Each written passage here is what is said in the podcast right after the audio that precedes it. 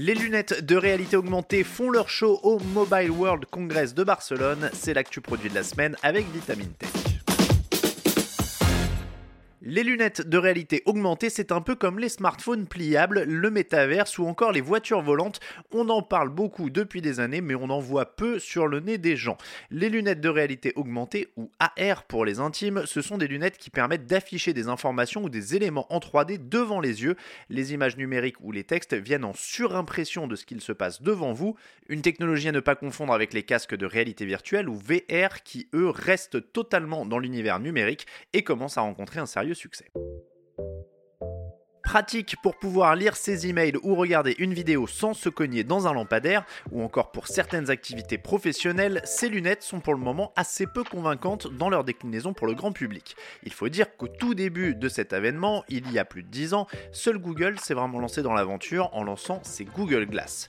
Là aussi, on en a beaucoup parlé, mais on les a peu vues. Ces lunettes avaient sans doute trop d'avance lors de leur sortie, sans parler du fait qu'elles posaient des problèmes sur la protection des données privées, puisqu'il était possible de manière incognito de prendre des photos dans des espaces publics. Clairement inabordables pour le grand public, elles n'ont été commercialisées que pour des usages professionnels et notamment pour le milieu médical. Elles coûtaient une fortune et Google a finalement jeté l'éponge.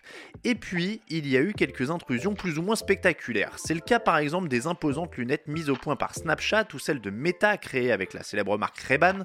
Des fabricants comme Oppo, TCL ou Nubia s'y aventurent, mais cela ne fonctionne pas vraiment bien. Au final, rien n'a vraiment permis de faire décoller ce marché pour le moment. Mais cette année, le traditionnel salon Mobile World Congress de Barcelone met le paquet sur ces fameuses lunettes de réalité augmentée. Est-ce un signe? Clairement, à partir du moment où Apple compte sortir ses propres lunettes autour du mois de juin avec les Reality Pro et que Samsung plancherait aussi sur le sujet, les lignes bougent. En attendant l'arrivée de ces deux monstres, plusieurs constructeurs ont profité du salon pour dévoiler des modèles plus ou moins aboutis.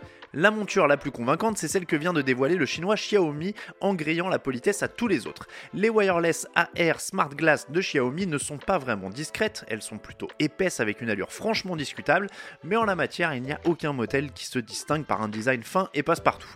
En revanche, elles ont l'avantage d'être assez légères. C'est un alliage magnésium-lithium avec une dose de fibre de carbone qui ramène le poids de l'ensemble à 126 grammes, de quoi éviter de s'écraser le nez. La batterie à anode silicium-oxygène est incluse dans ce poids. Xiaomi n'a en revanche pas donné d'estimation de son autonomie. En guise de verre, on trouve deux écrans micro OLED. On ne sait pas encore s'il est possible de régler les verres pour corriger la distance entre les deux pupilles. C'est un détail qui compte si on souhaite voir de façon nette ce qui se superpose à l'écran. On ne sait pas non plus quel est le champ de vision. En revanche, le constructeur indique que ces wireless AR Smart Glass dispose d'une définition angulaire de 58 pixels par degré, une définition qui permet de tromper l'œil humain pour un affichage lisse et précis. Les deux écrans délivrent une luminosité de 1200 nits, c'est-à-dire qu'ils sont très lumineux et qu'il est donc agréable de voir ce qui est affiché sur les écrans. De même, en cas de forte luminosité extérieure, on pourra toujours lire ce qui est affiché à l'écran. Mais les wireless AR Smart Glass ont un petit truc en plus qui les fait sortir du carcan de la réalité augmentée. Les verres intègrent des lentilles électrochromiques. Cette technologie permet de modifier la transparence du verre, il est donc possible de les opacifier totalement, pas pour en faire des lunettes de soleil, mais pour les transformer en monture pour la réalité virtuelle.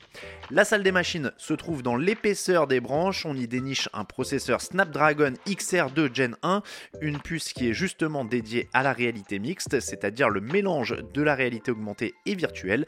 Il est censé ne pas chauffer et rester peu énergivore. Les lunettes se connectent sans fil à un smartphone avec une latence de seulement 3 millisecondes selon Xiaomi. De part et d'autre de l'écran, on trouve ainsi deux capteurs pour piloter les lunettes avec des gestes. Un autre un peu plus petit est placé au centre. Côté fonctionnalité, ces lunettes intégreront TikTok et YouTube. On pourra même transférer l'image d'une télévision sur les carreaux, mais pas n'importe quel téléviseur. Il en faudra un qui provienne de la marque, car globalement, la seule grosse contrainte, c'est justement les histoires de compatibilité.